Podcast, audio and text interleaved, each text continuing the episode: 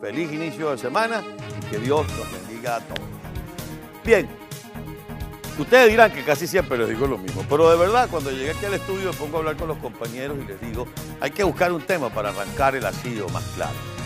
Empezamos a darle vuelta a la fotografía que salió por ahí del narcotraficante con el, con el analfabeta este que es el gobernador de Miranda.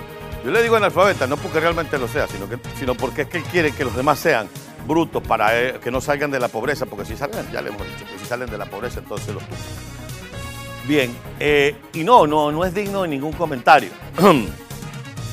Pero me pongo a pensar que los famosos barquitos que fueron incautados de manera absolutamente legal por orden de un tribunal federal de los Estados Unidos, con el que le venía al régimen un poquito de alivio para el tema de la gasolina, no van a llegar.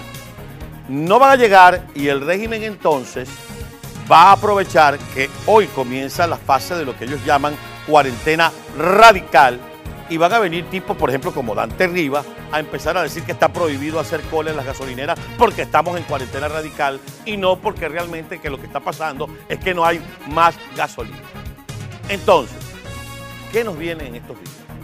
Nos vienen días donde la gente va a estar empujando los carros. Sí, empujando los carros para tratar de llegar a los lugares donde se dice que hay gasolina. Nos vienen estos días el guiso. Esos tipos de uniformes que lo ensucian con su comportamiento, vendiendo a precios impagables en dólares la gasolina para quienes más lo necesitan.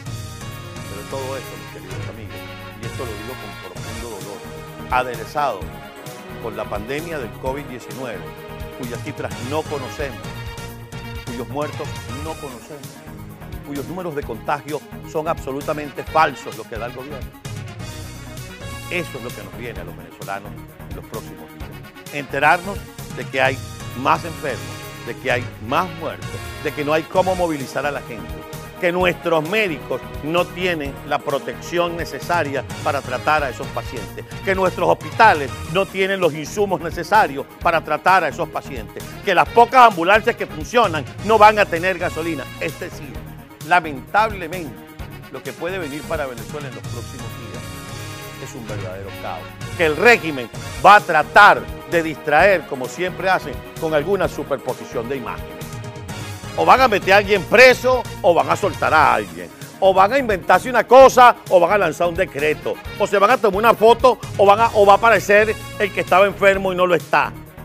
Cualquier tontería de estas con tal de distraer a lo verdaderamente medular qué es lo que está pasando en Venezuela, que ahora sí es verdad que no hay gasolina y que el COVID-19 se está comiendo a nuestros hermanos. ¿Qué es lo que debemos hacer nosotros? No caer en esa trampa, denunciar, decir. ¿Qué es lo que deben hacer ustedes? Protestar como lo han venido haciendo, aunque sea en la puerta de su casa. Que cada quien agarre su cacerola, su pito, su voz desde la puerta de su casa. Todo, no uno, ni dos, ni tres, y yo sé lo que me van a contestar. Carlos Acosta manda a protestar porque él está en Miami. No, en la puerta de tu casa.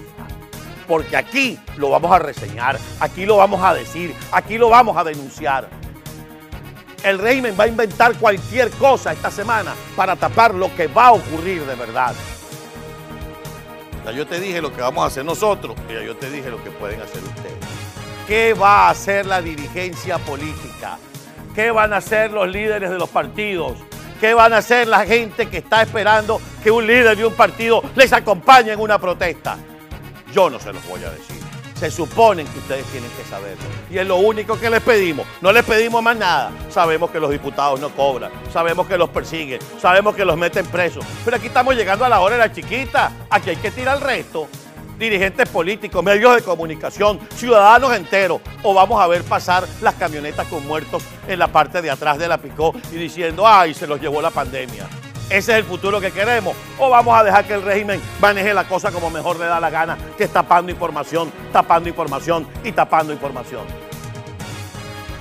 Vienen días duros y los venezolanos tenemos que estar unidos Y si no estamos unidos, el régimen va a hacer lo que le dé la gana. Y si el régimen hace lo que le da la gana, no va a haber manera de sacarlo, ni siquiera con ayuda internacional. Entonces llegó el momento de que nos agarremos de la mano, que miremos para adelante y enfrentemos al régimen para poder sacarlo. ¿Lo quieren así o más claro?